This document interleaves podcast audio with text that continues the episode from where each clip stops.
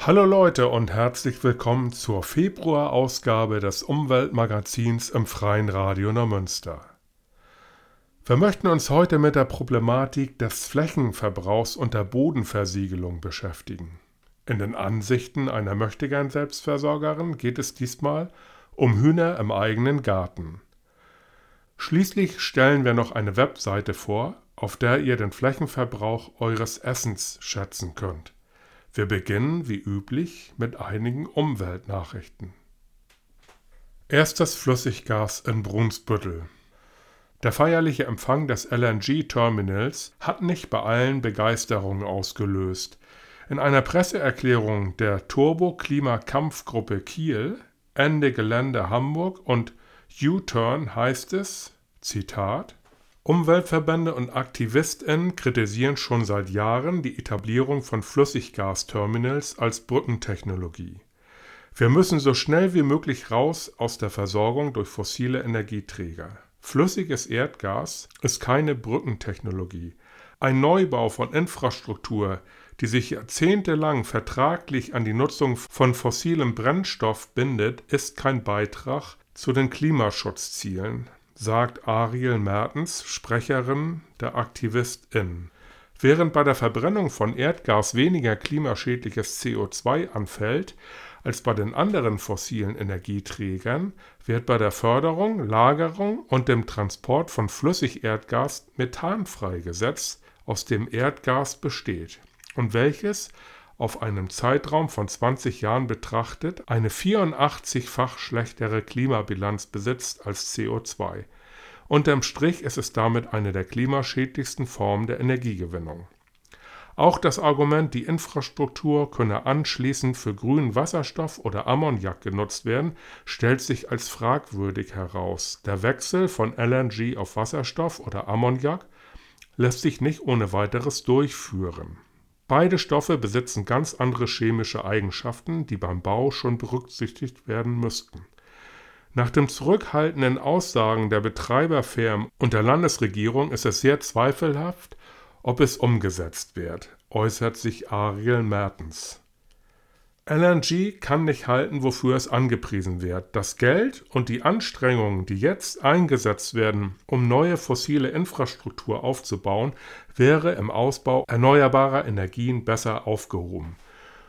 Schon jetzt leiden Milliarden Menschen unter den Auswirkungen des Klimawandels. Überschwemmungen, Starkregenereignisse und Dürren rauben vielen Menschen, vor allem im globalen Süden, die Lebensgrundlagen und führen zu neuen Konflikten und Fluchtbewegungen. Wir sollten alles daran setzen, jetzt die Auswirkungen des Klimawandels so gering wie möglich ausfallen zu lassen.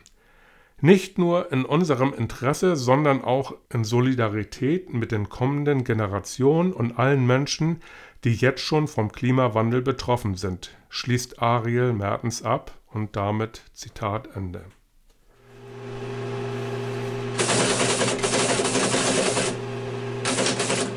Wir erhalten gerade die aktuelle Nachricht, dass das Ampfer-Grünwidderchen zum Schmetterling des Jahres 2023 gewählt worden ist. Herzlichen Glückwunsch, liebes Ampfer-Grünwidderchen. Gratuliert die Umweltredaktion im Freien Radio Neumünster. Die Ampfer-Grünwidderchen sind an ihrem metallisch-grünlich bis bläulich-türkisfarbenen Schillern zu erkennen. Das Ampfer-Grünwidderchen wird in der aktuellen roten Liste von Deutschland auf der Vorwarnliste geführt, weil sein Lebensraum zunehmend zerstört wird. Der Schmetterling des Jahres wird durch den BUND und der BUND Nordrhein-Westfalen Naturschutzstiftung seit 2003 gekürt.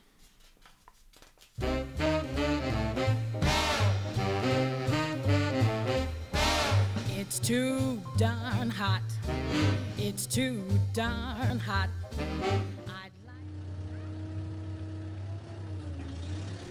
Nun kommen wir zum Schwerpunktthema der heutigen Sendung. Es geht um Flächenverbrauch und Bodenversiegelung. Das ist gar nicht so sehr im Bewusstsein der meisten Menschen, aber es geschieht schleichend um uns herum jeden Tag. Und dazu spreche ich jetzt mit einem Experten vom BUND, Bund für Umwelt und Naturschutz Deutschland, und zwar mit Herrn Merlin Michaelis. Guten Tag, Herr Michaelis. Moin. Möchten Sie sich mal kurz vorstellen? Ja, gerne. Wie gesagt, ich bin Merlin Michaelis. Ich arbeite seit äh, gut dreieinhalb Jahren beim Landesverband des BUND und äh, beschäftige mich da schwerpunktmäßig mit dem Thema Flächenverbrauch, Stadtentwicklung und alles, was damit zusammenhängt. Mhm. Das Thema Flächenverbrauch ist ja gar nicht so sehr in der öffentlichen Diskussion vordergründig. Es ist aber etwas sehr Wichtiges. Äh, können Sie mal bitte das Problem darstellen? Ja, Sie haben es ja richtig gesagt. Dadurch, dass das so schleichend passiert, ähm, haben viele von uns das, glaube ich, nicht so richtig auf dem Schirm. Das Problem ist, dass wir mh, hm, ungefähr zehn Fußballfelder am Tag ich mag diesen Vergleich nicht, aber äh, die meisten Leute haben dann äh, was vor, vor, vor den Augen. Zehn Fußballfelder am Tag ungefähr neu zu bauen an Fläche. Also Fläche, die ehemals landwirtschaftliche Fläche war oder Wiesenfläche oder Wald. Zehn solche Fußballfelder am Tag bauen wir neu zu durch Straßen, Häuser, Gewerbegebiete, Lagerhallen. Ich glaube, dass man kann sich das ganz gut vorstellen. In Schleswig-Holstein jetzt? Genau, nur in Schleswig-Holstein. Mhm. Was hat denn das für Folgen für die Natur? Ja, die Folgen sind ziemlich vielfältig und vielleicht ist es deswegen auch so ein bisschen sperriges Thema. Also zum einen haben wir den Boden selbst, der eine wertvolle Ressource ist. Ähm, der Boden ist nach den Meeren unser größter CO2-Speicher. Deswegen ist es natürlich zum Thema Klimawandel äh, besonders wichtig, den Boden zu schützen. Ähm, gleichzeitig speichert der Boden nicht nur CO2, sondern eben auch viel Wasser. Das ist jetzt heutzutage mit den zunehmenden Starkregenereignissen, die wir auch immer wieder in den Nachrichten sehen können und auch bei uns in Kiel schon erlebt haben, wird es immer wichtiger, dass wir einen gesunden Boden haben, der möglichst viel Wasser aufnehmen kann, dass es äh, nicht äh, abfließt äh, auf Beton, Zement oder im Schottergarten, sondern auch versickern kann. Und ganz wichtig auch, in den heißen Sommern dieses Wasser, was im Boden gespeichert ist, wieder zu verdunsten, damit es eben nicht zu warm wird. Mhm. Und es gibt ja auch ökonomische und soziale Folgen für den Menschen. Ja, da müssen wir wahrscheinlich ein bisschen weiter ausholen. Also wir, damit, oder dazu müssen wir uns zumindest erst einmal angucken, wo findet dieser Flächenverbrauch eigentlich statt. Das ist, ähm, ich sage das immer so schön, wenn man sich die Statistiken anguckt, dann sieht es immer so aus, als wäre Lübeck und Kiel wären total nachhaltig, was das Thema Flächenverbrauch angeht. Hier wird nämlich kaum neue Fläche in Anspruch genommen. Das liegt aber natürlich nicht daran, dass wir hier so gut aufgestellt sind, sondern daran, dass hier einfach alles schon zugebaut ist. Wir können also ganz klar sagen, statistisch gesehen, der Großteil des Flächenverbrauchs findet in den ländlichen Regionen statt, weil da einfach noch Fläche zum Bauen äh, vorhanden mhm. Und wo wird er gebaut? Eben nicht in den schönen alten Ortskernen, sondern eben am Rand. Und damit gehen all diese Probleme einher, die Sie eben angesprochen haben. Ähm, es wohnt dann einfach irgendwann niemand mehr im Ortskern, die Leute wohnen alle nur noch außen rum fahren auch noch zum großen äh, Rewe oder Edeka auf der grünen Wiese und gehen nicht mehr in den Einzelhandel in der Stadt äh, einkaufen. Und eigentlich die Lebensqualität im eigentlichen Ortskern sinkt dann sehr. Mhm. Gibt es denn auch einen Zusammenhang zwischen dem Klimawandel und der Bodenversiegelung? Oder also nicht, dass die Bodenversiegelung den Klimawandel jetzt unbedingt verursacht, aber könnten denn auch dadurch die Folgen des Klimawandels dramatischer sein? Ähm, wie ich es eben beschrieben habe, dadurch, dass der Boden so ein riesiger CO2-Speicher ist, nimmt er eine ganz wichtige Funktion ein im Kampf gegen den Klimawandel. Äh, zerstörte Böden ähm, können, können das Ganze nicht speichern. Ähm, und gleichzeitig ist der Boden natürlich auch immer Träger für alles, was wir an Pflanzen, Bäumen und so weiter haben, äh, die ja auch selber äh, CO2 speichern und die auch genau wie der Boden selbst ähm, auch äh, über Verdunstung auch die Umgebung abkühlen können. Mhm. Ja, äh, Sie haben das eben schon erwähnt, Flächenverbrauch in Schleswig-Holstein, jeden Tag zehn Fußballfelder. Was hat die Politik denn eigentlich jetzt beschlossen? Also es werden ja sehr häufig Zielvorgaben gemacht, die dann nicht erreicht werden. Ist das hier auch so in der Landespolitik? Ja, das ist, das ist hier ganz genauso. Also die Landespolitik, muss man dazu sagen, orientiert sich an den Nachhaltigkeitszielen der Bundesregierung. Und da hat man die Zielvorstellung sozusagen, das ist das sogenannte 30-Hektar-Ziel für ganz Deutschland. 30 Hektar, ähm, wieder in Fußballfeldern, 0,6 Hektar sind ungefähr äh, ein Fußballfeld, also deutschlandweit nicht mehr als 50 Fußballfelder. Das Ganze hat man einfach runtergerechnet auf die schleswig-holsteinische Fläche und da sollten wir uns eigentlich 1,3 Hektar am Tag zur Verfügung stehen. Ja, wir haben es eben gerade gesagt, wir sind bei 5,5. Äh, wir sind also längst nicht auf Kurs. Ähm, das, dieses Ziel haben wir für 2030 angepeilt. Bis dahin wollen wir das erreicht haben. Äh, dazu darf man aber auch nochmal sagen, das war auch schon mal das Ziel für 2020. Hm. Wir haben also äh, das äh, ganz vornehm mal zehn Jahre nach hinten geschoben und auch im Moment, wenn wir uns so ja, den Trend angucken, fehlt mir da die Fantasie, wie wir das bis 2030 erreicht haben. Mhm. Das ist also häufig zu beobachten. Es werden gerne von der Politik Ziele gesetzt, die jenseits der Legislaturperiode sind und dann kann man ja erstmal noch so weiter vorstellen und das müssen die, irgendwie muss es in der Zukunft gelöst werden.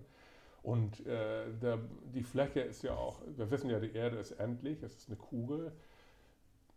Eigentlich muss ja irgendwann auch mal das Ziel sein, dass man gar keine Fläche mehr verbraucht. Ne? Also das ist jetzt, kann ja auch nur eine Zwischenstation sein. Genau, das ist unser Ziel für 2050 aktuell.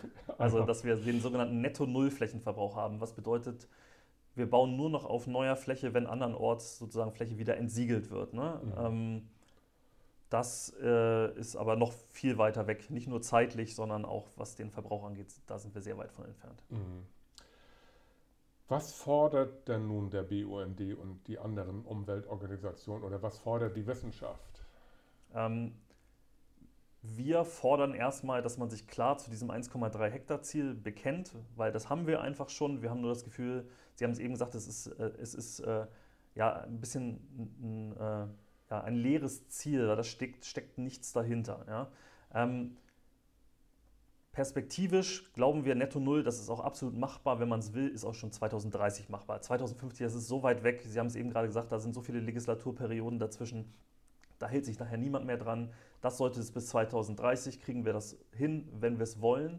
Und das ist das Allerwichtigste hinter diesem 1,3 Hektar Ziel, was wir ja jetzt auch schon haben. Da müssen einfach mal Maßnahmen dahinter stehen. Weil im Moment schreiben wir uns dieses Ziel als Land äh, auf die Fahne. Äh, wenn wir uns aber angucken, ohne da jetzt zu sehr äh, ins Vertragswerk und Planwerk eintauchen zu wollen, aber wenn wir uns jetzt mal die üblichen Unterlagen, äh, die Regionalplanung angucken, die Landesentwicklungsplanung, dann steckt da nichts dahinter. Es gibt also keine Maßnahmen. Es wäre an allererster Stelle wichtig, eine Verbindlichkeit zu schaffen. Wenn wir 1,3 Hektar am Tag für Schleswig-Holstein verbrauchen wollen, was heißt denn das konkret für die Kreise zum Beispiel oder für die einzelnen Kommunen? Weil da gibt es im Moment keine Zuteilung. Ähm, damit die klar planen können, damit die sich auch an Flächensparzielen orientieren können, muss das eben runtergerechnet werden, damit die Kommune dann weiß, ah, äh, unser Kreis Pinneberg hat äh, so und so viel äh, Hektar im Jahr. Äh, das heißt jetzt für uns an Kommune, wir dürfen nur ein paar Prozent davon verbrauchen. Ah, dann sparen wir uns jetzt vielleicht das Neubaugebiet und gucken nämlich, und darum geht es ja unterm Strich, was sind Alternativen. Ja? Ähm, niemand, niemand guckt sich Alternativen an, weil die A häufig vermeintlich teurer, zumindest vermeintlich teurer sind und der erstmal einen Mehraufwand bedeuten. Wenn ich die grüne Wiese da habe, warum soll ich denn mir was anderes überlegen? Und das andere Überlegen heißt natürlich, wie können wir Fläche nutzen, die zum Beispiel bereits versiegelt ist, also ne, im alten Ortskern, wo gibt es noch Baulücken, die wir auffüllen können, ähm, wo müssen wir vielleicht aber auch Wohnkonzepte neu denken. Ne? Also uns, zumindest in Schleswig-Holstein, scheint es ja immer noch unmöglich, äh, äh, dörfliches Leben mehrgeschossig zu denken. Mhm. Ja, wenn wir jetzt zum Beispiel nach Mecklenburg-Vorpommern rüber gucken oder so, historisch gewachsen, viel üblicher auch Höfestrukturen zu haben oder dörfliche Strukturen zu haben, wo auch mehrschossig gebaut wird.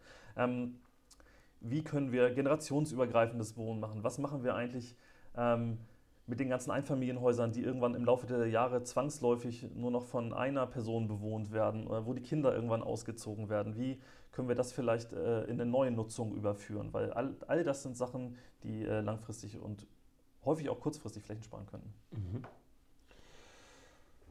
Ja, jetzt hören wir erstmal ein bisschen Musik.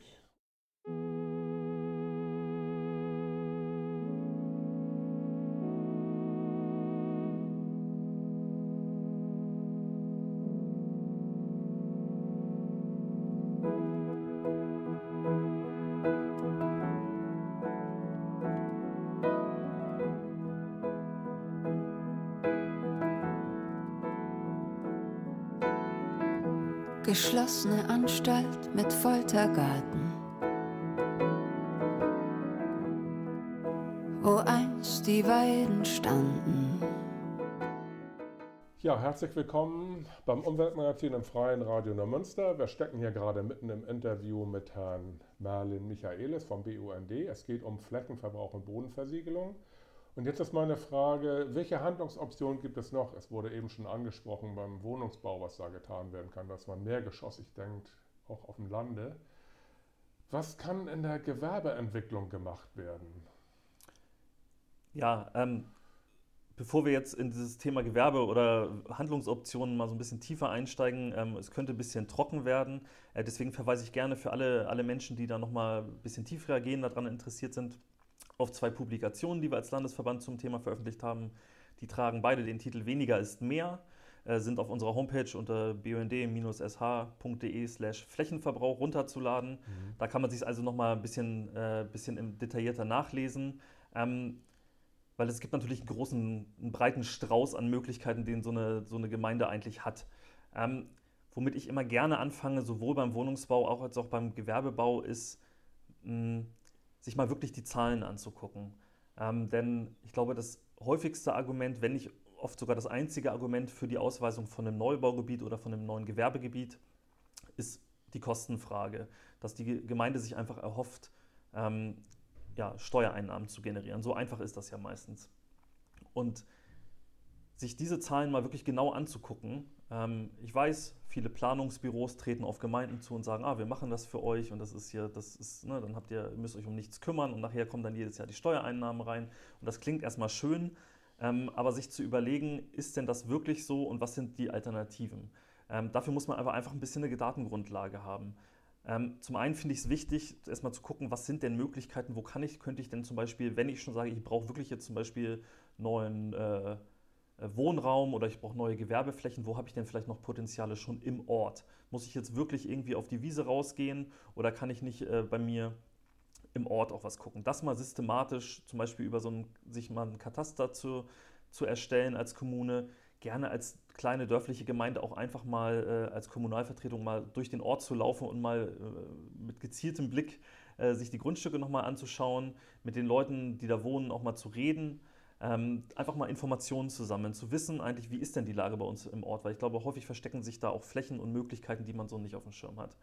Und das Zweite ist, sich auch diese Kosten nochmal genau anzugucken, weil häufig, das kann man vielleicht nochmal zur Erklärung sagen, bei der Erschließung von so Neubaugebieten ähm, werden die Kosten in den seltensten Fällen von der Kommune getragen. Das sind dann mhm. meistens, wird das irgendwie umgelegt auf die neuen EigentümerInnen später oder man hat irgendwelche Projektierer, die sagen, ach, wir übernehmen das oder ihr müsst nur 20, 30 Prozent oder so weiter der Erschließung zahlen. Ähm, Erschließung nochmal so viel, also die ganze Infrastruktur. Welche Straßen müssen denn in das Neubaugebiet gebaut werden?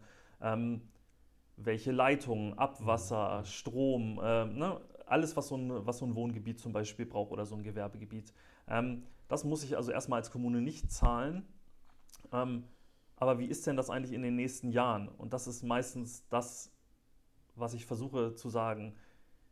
Diese Begeisterung, was die finanzielle Seite von so einem Neubaugebiet angeht, die höre ich meistens nur bei Kommunen, die gerade in der mhm. Planung sind und weniger bei Kommunen, die ich sag mal vor zehn Jahren geplant mhm. haben. Weil äh, wo einem als Kommune bei der Erschließung noch diese ganzen Infrastrukturkosten, und jetzt haben wir noch gar nicht von sowas wie Schulen oder Kitas gesprochen, mhm. diese ganzen Kosten, die werden einem abgenommen, aber die Unterhaltung, die wird einem nicht abgenommen. Die tragen auch nachher nicht, nicht die Menschen, die da wohnen, sondern da sind sie nachher dafür verantwortlich, das zu stemmen. Und das, diese Rechnung geht ganz schnell nicht mehr auf. Das sind, mhm. das, da reden wir äh, mehr von Jahren als von Jahrzehnten. Ähm, plus alles, was hinten dran hängt was ist denn, da ziehen jetzt junge Familien ein, die brauchen mhm. Kita-Plätze. Und ein paar Jahre später brauchen die Grundschulplätze.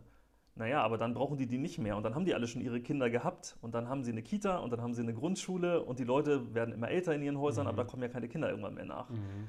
Und das, das sind ja alles, alles laufende Neubau, Kosten. Ja. Bei Neubaugebieten, die laufen genau. immer alles im Gleichtakt. Ne? Genau. 30 Jahre später wohnen da nur alte Leute. Ja. Und ich glaube, es wird auch viel Verkehr so generiert. Ne? Wenn die Leute so aufs Land gelockt werden, äh, die müssen ja doch meistens in der Stadt arbeiten. Das ist äh, ja auch ein Aspekt, der da noch mit reinkommen könnte. Ne? Ja, ich habe mal den schönen Satz gelesen, wo eine Villa ist, ist auch ein Weg. Und äh, da ist auch was dran. Also mhm. natürlich, ich habe es gerade gesagt, ähm, es müssen die Straßen gebaut werden und die Straßen werden natürlich auch befahren. Ja. Sie haben vorhin schon ein bisschen auch die sozialen Aspekte äh, angesprochen. Und da spielt natürlich auch ganz groß das Thema Mobilität rein. Weil in diesen Neubaugebieten, ähm, ich glaube, ich bin auch selber äh, aus dem ländlichen Raum in Schleswig-Holstein, ähm, ich glaube, wir wissen alle, wie selbst in gewachsenen Ortsstrukturen, äh, wie schlecht die ÖPNV-Anbindung ist. Also mhm. Also bei mir zu Hause, bei meinem Vater, da fährt immer noch nicht so richtig ein Bus. Ähm, die Situation ist aber in den Neubaugebieten natürlich gerade in den ersten Jahren noch viel schlimmer. Das heißt, die Leute sind mehr oder weniger zwangsläufig auf ein, eher zwei Pkw pro Haushalt äh, ähm, ja, angewiesen. Das ist eine Kostenfrage auf jeden Fall. Das muss man sich leisten können. Und für uns als Umweltverband natürlich ganz wichtig, das generiert völlig unnötigen Verkehr, Emissionen, natürlich Luftverschmutzung, CO2, aber auch Geräuschemissionen. Ähm, ja, und es führt dazu, dass wir natürlich am Ende nur noch häufig auch diese Schlafdörfer haben. Ne? Da sind eigentlich nur noch, äh, die Leute kommen da, die äh, fahren morgens mit dem Auto raus, setzen die Kinder irgendwo noch an der Kita ab und äh, kommen, sind dann abends wieder, sind abends wieder von der mhm. Arbeit zurück. Und eigentlich haben wir da ja sowieso schon kein gewachsenes Dorfleben, aber auch so haben die Leute es da natürlich schwer, auch irgendwie sowas wie Dorfleben aufzubauen ne? oder mhm. ähm, überhaupt so ein bisschen äh, ja, gesellschaftliches Leben zu haben. Mhm. Dann ähm, möchte ich noch mal kurz ansprechen, es ist wahrscheinlich auch sehr komplex, wenn der Boden knapp ist und eigentlich immer mehr versiegelt wird und dicht gemacht wird, dann steht der Landwirtschaft ja auch immer weniger Boden zur Verfügung. Und dort muss ja auch die Bodenqualität gepflegt werden. Es gibt ja auch da Probleme mit Winderosion und Dürre und so weiter. Können Sie da noch was zu sagen, so ganz grob? Das Thema können wir hier nur anschneiden, denke ich mal. Ja. Ich sage es direkt vorweg, ich bin äh, kein Landwirt. Insofern würde ich mir jetzt nicht rausnehmen, den einzelnen Landwirten da Tipps zu geben, wie, wie da besser zu verfahren ist. Insgesamt kann man, glaube ich, sagen, dass für die Landwirtschaft oder im Umgang mit der Landwirtschaft diese Gemengelage im Hinblick auf Flächenverbrauch ganz schwierig ist. Also das kann man nochmal vorneweg sagen. Ich habe vorhin gesagt, Flächenverbrauch, das sind ehemalige landwirtschaftliche Flächen und Waldflächen und Wiesen und so.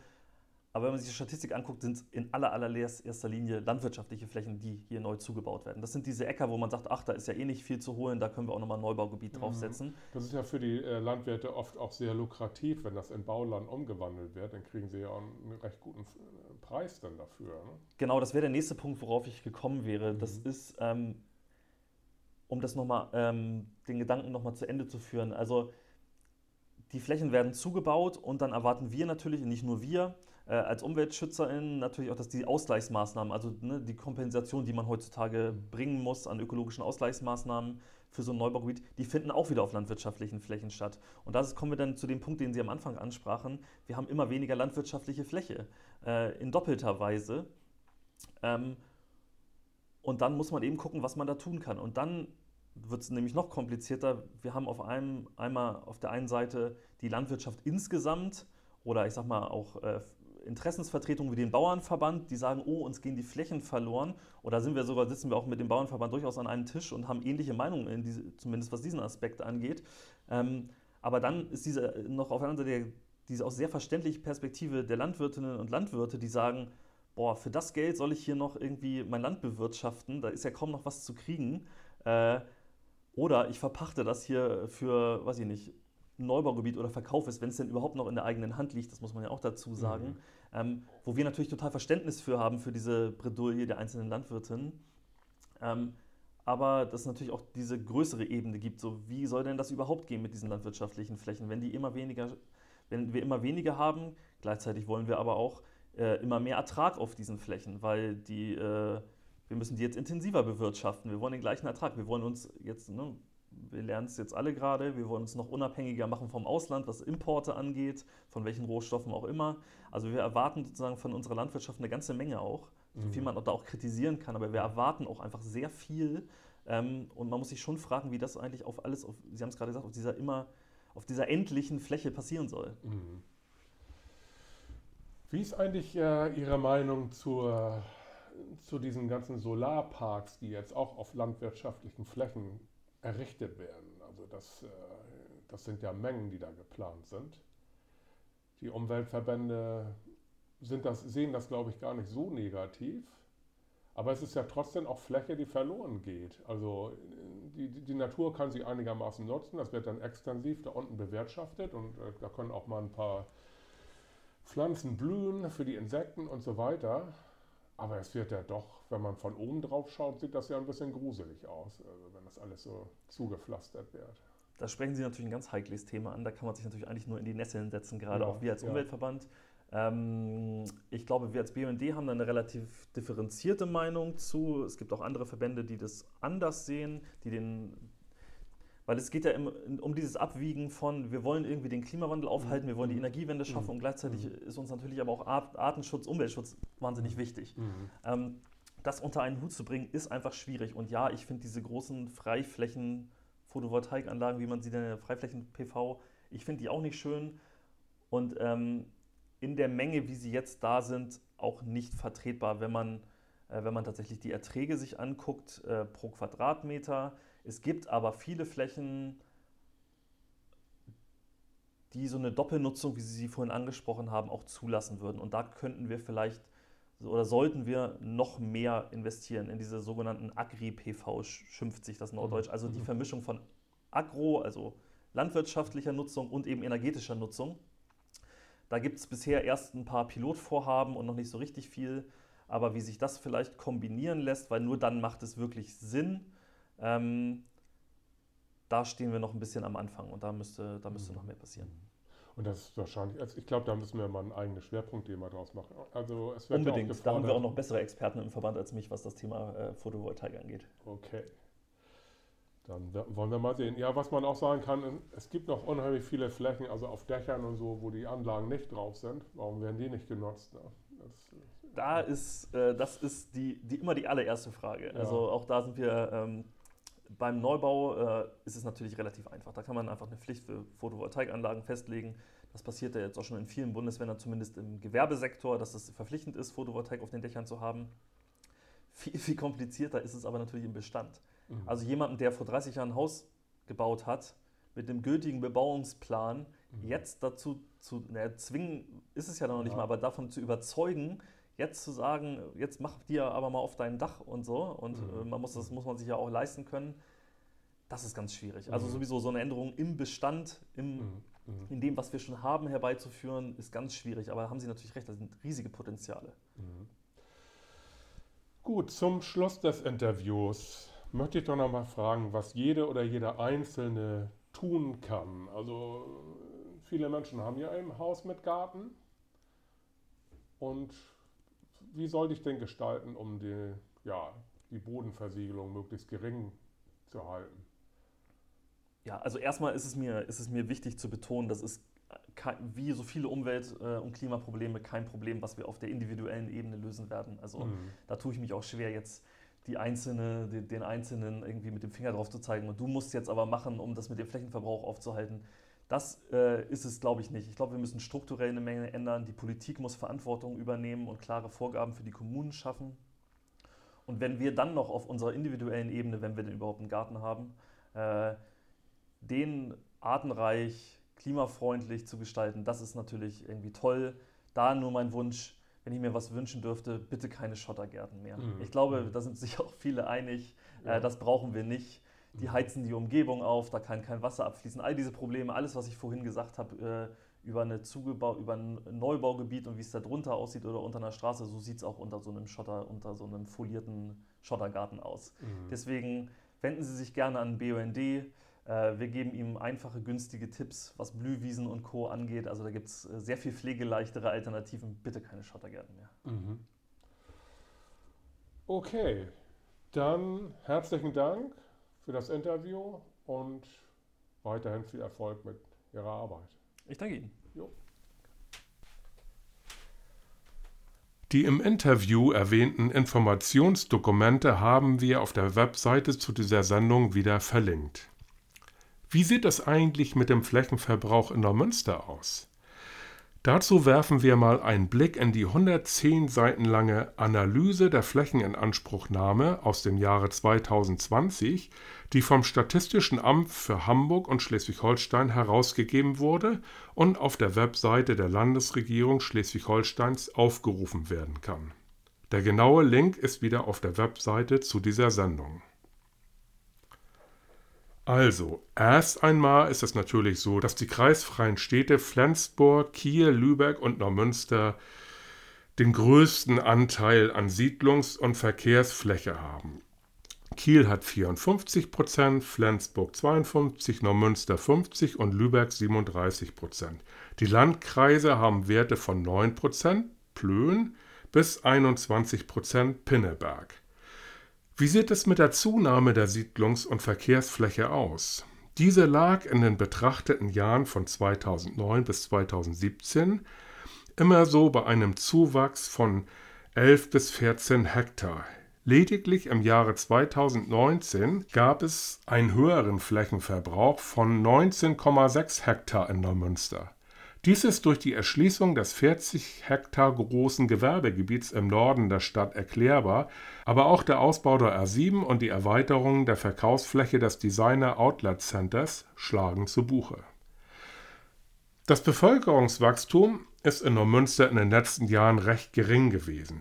Die Bevölkerungsdichte wuchs von 2011 bis 2018 von 1078 auf 1109 Einwohner pro Quadratmeter.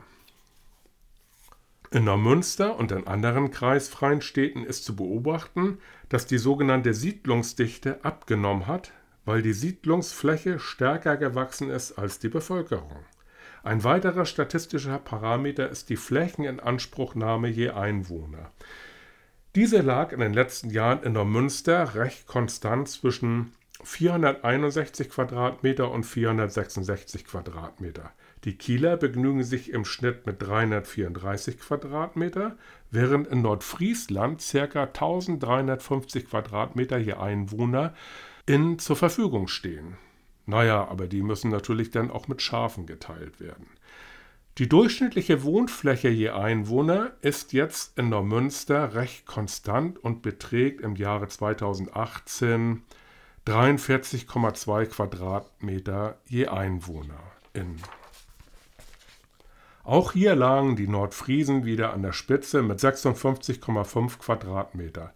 Aber der Wohnraum wird, soweit uns bekannt, natürlich nicht mit Schafen geteilt. Eine Wohnung in der Münster ist durchschnittlich 81,7 Quadratmeter groß. In dem Bericht wird betont, dass speziell im Umland von Hamburg und den kreisfreien Städten neue Wohngebiete entstehen.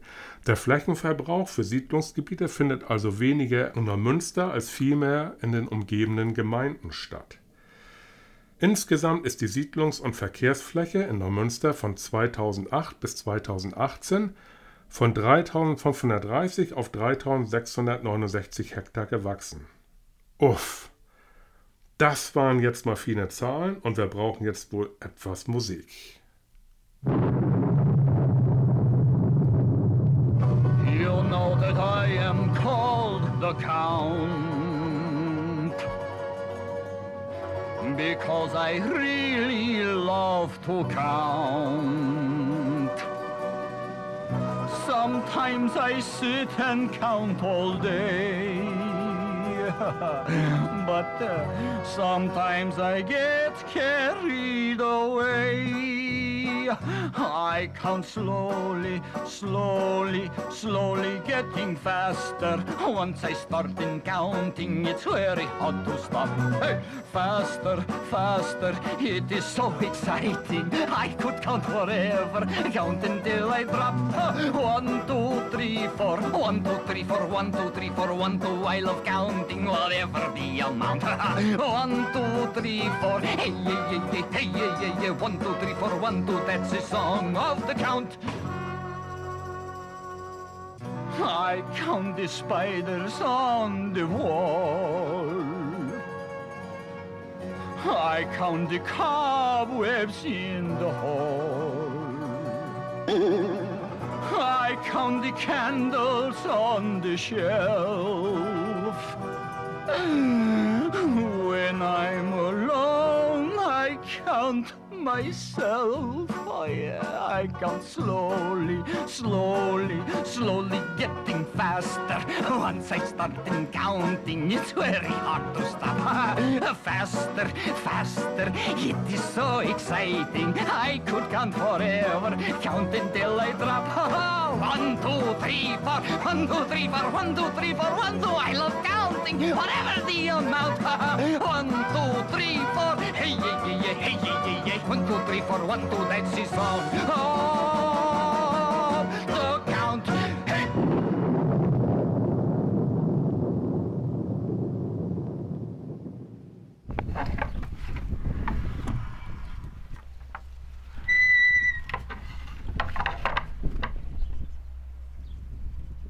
Herzlich willkommen in unserem Garten.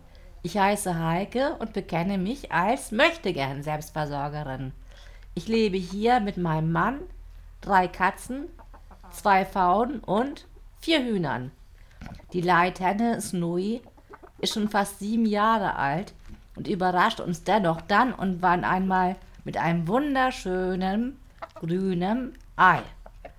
Franzi und Rosa haben jetzt auch schon fast drei Jahre auf dem Buckel und legen manchmal braune Eier. Gunnar ist ein sehr großer, bunter, schwedischer Blumenhahn, legt natürlich keine Eier, versucht dafür aber, das Zusammenleben seiner Gruppe zu koordinieren, indem er vor Feinden warnt, auf Leckerbissen hinweist und die Hackordnung mit aufrecht erhält.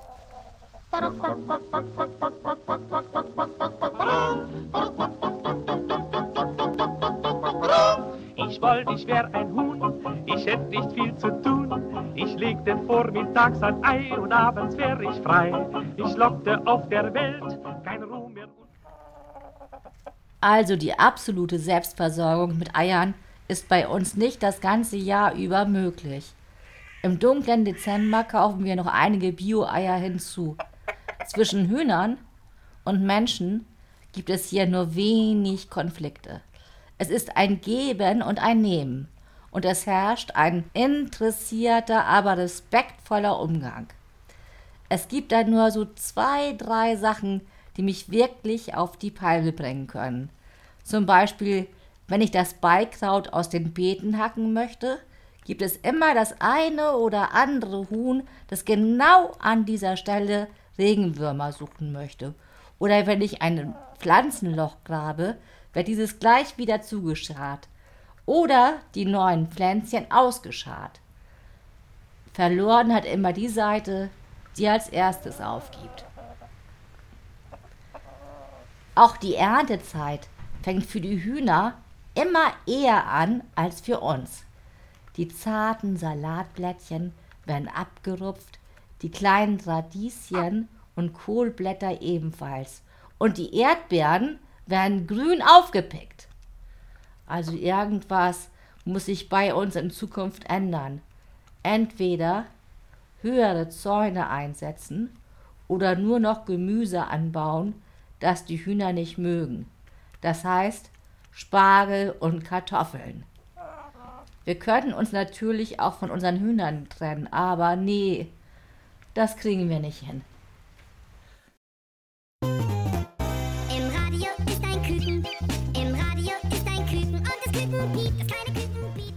Falls ihr auch mit dem Gedanken spielt, euch Hühner anzuschaffen, müsst ihr natürlich wissen, was sie unbedingt brauchen, um glücklich zu sein. Also, sie brauchen einen trockenen Stall, der sie auch vor dem Fuchs und dem Marder schützt.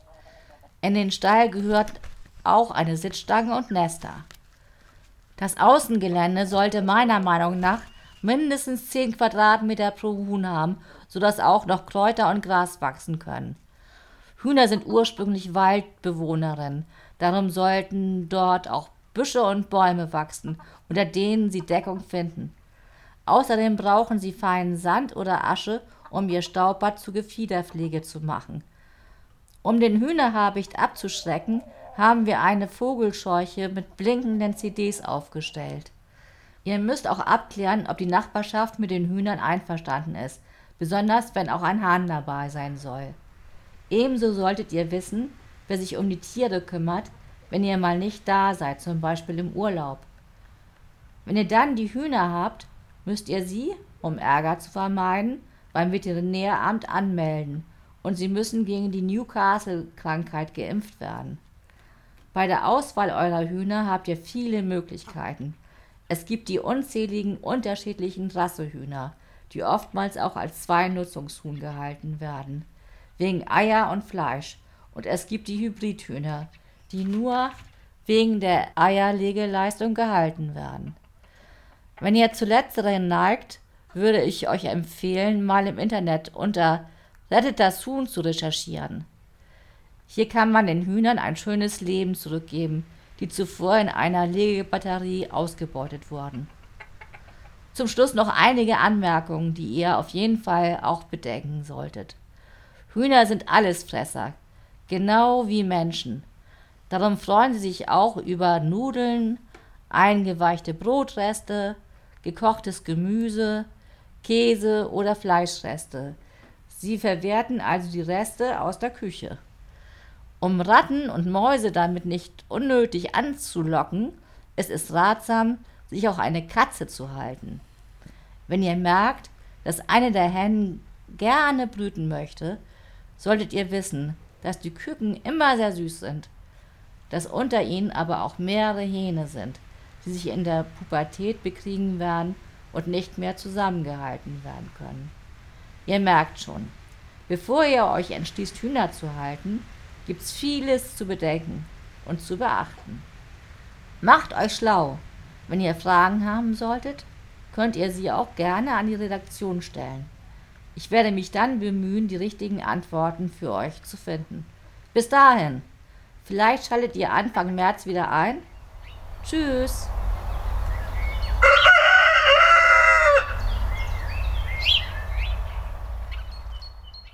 Die Umwelt-App des Monats. Passt wieder zum Schwerpunktthema, nämlich Flächenverbrauch. Wobei es genau genommen jetzt nicht um Bodenversiegelung geht, sondern darum, wie viel landwirtschaftliche Fläche unsere Ernährung verbraucht. Und wir stellen auch keine App vor, sondern eine interaktive Webseite, die natürlich auch mit einem Smartphone aufgerufen werden kann. Es geht hier heute um den Flächenrechner des Projektes 2000 Quadratmeter. Bei diesem Projekt geht es darum, dass rein rechnerisch jeden der 7,5 Milliarden Menschen auf der Welt 2000 Quadratmeter Ackerfläche zur Verfügung stehen. Auf dieser Fläche müssen Getreide, Reis, Kartoffeln, Obst, Gemüse, aber auch das Futter für die Tiere, deren Fleisch, Milch und Eier wir verzehren, angebaut werden. Auf dieser Ackerfläche wachsen aber auch Baumwolle, Tabak und Pflanzen für Biogas oder Biodiesel. Die Berliner Initiative 2000 Quadratmeter bietet zahlreiche Workshops an und betreut europaweit einige 2000 Quadratmeter große Verbrauchsacker. Die Webseite ist unter 2000m2.eu/de zu finden. Der Flächenrechner kann unter rechner.2000m2.eu aufgerufen werden. Hier werden nun einige Gerichte angeboten, aus denen ich wählen kann. Es gibt zum Beispiel Pizzasalami, Hamburger mit Pommes, Asia-Pfanne mit Tofu und Reis, Döner Kebab, gemischter Salat, ein halbes Hähnchen und einige andere beliebte Gerichte. Hm, womit fange ich an? Hier Steak mit Kartoffeln und Quark. Nun wird der Flächenverbrauch der Zutaten für eine Portion angezeigt. Steak 1,68 Quadratmeter, Kartoffeln 200 Gramm, 0,1 Quadratmeter. Magerquark 50 Gramm 0,07 Quadratmeter. Saure Sahne 50 Gramm 0,07 Quadratmeter wie beim Magerquark. Nun kann ich noch Zutaten hinzufügen. Wie wäre es mit äh, gebratener Paprika? 100 Gramm schlagen doch mal mit 0,06 Quadratmeter zu Buche. Von meinen 2000 Quadratmetern, die mir für das Jahr zur Verfügung stehen, habe ich jetzt zusammen 1,98, also gut 2 Quadratmeter verbraucht. Wobei 1,68 davon, also gut 85 Prozent, nur für das Steak aufgewendet werden müssen.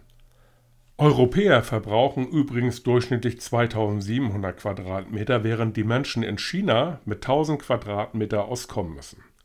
So, jetzt will ich noch mal ein vegetarisches Gericht zum Vergleich mit dem Steak und den Kartoffeln mit Quark. Ich wähle mal Falafel mit Brot. Der Flächenverbrauch der Zutaten lautet Pita-Brot 0,36 Quadratmeter, Falafelbällchen 3 Stück 0,57 Quadratmeter, Hummus 50 Gramm 0,52 Quadratmeter, Eisbergsalat 40 Gramm 0,01 Quadratmeter, Tomaten 50 Gramm 0,02 Quadratmeter, Zwiebeln 50 Gramm 0,03 Quadratmeter, Joghurtdressing 30 Gramm 0,16 Quadratmeter. Das ergibt dann 1,67 Quadratmeter, wobei fast 1,1 Quadratmeter davon durch die Falafelbällchen und den Humus verursacht werden. Das ist jetzt nicht so viel weniger als beim Steak. Okay, gucken wir uns nochmal den gemischten Salat an. Ich will jetzt hier nicht mehr alle Zutaten aufzählen. Jedenfalls kommen hier nur 0,35 Quadratmeter zusammen. Das ist jetzt natürlich deutlich weniger. Allerdings ist es so, dass ich so einen gemischten Salat einfach dazu esse zum Hauptgericht und das mache nicht nur ich so.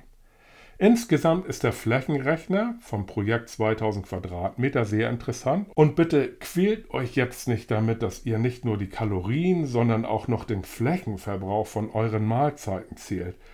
Vielleicht noch neben den bereits zurückgelegten Schritten am Tag. Das Essen soll ja ein Genuss sein, aber der Flächenrechner verdeutlicht, was Luxus sein sollte und seltener genossen werden sollte. Nebenbei sinkt dadurch nicht nur der Flächenverbrauch, sondern es ist auch gut für die Gesundheit, kein oder weniger Fleisch zu essen. Der CO2-Ausstoß wurde übrigens hier nicht berücksichtigt, es geht ja nur um den Flächenverbrauch.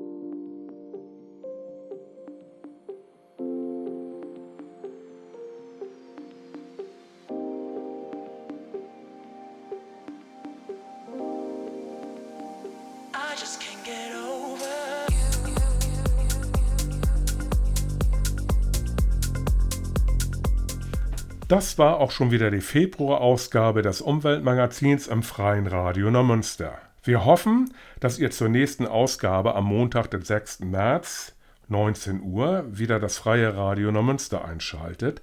Bis dahin wünschen wir euch einen schönen Restwinter und macht euch nicht so breit, also verbraucht nicht so viel Fläche. Ciao, bis bald, sagt Frank Daschner.